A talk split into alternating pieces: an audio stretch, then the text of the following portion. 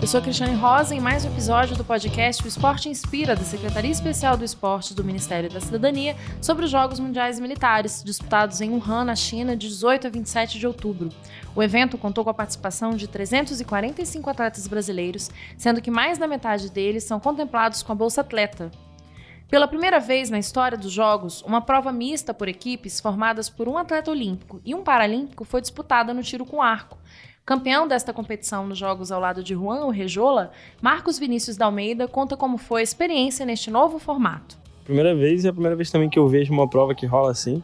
E foi bem interessante porque, lógico, juntou o Paralímpico Olímpico e, e ter essa diferença. Na verdade, teve muita diferença né, de experiência entre eu e ele, de idade entre eu e ele, de ser olímpico e não se separa.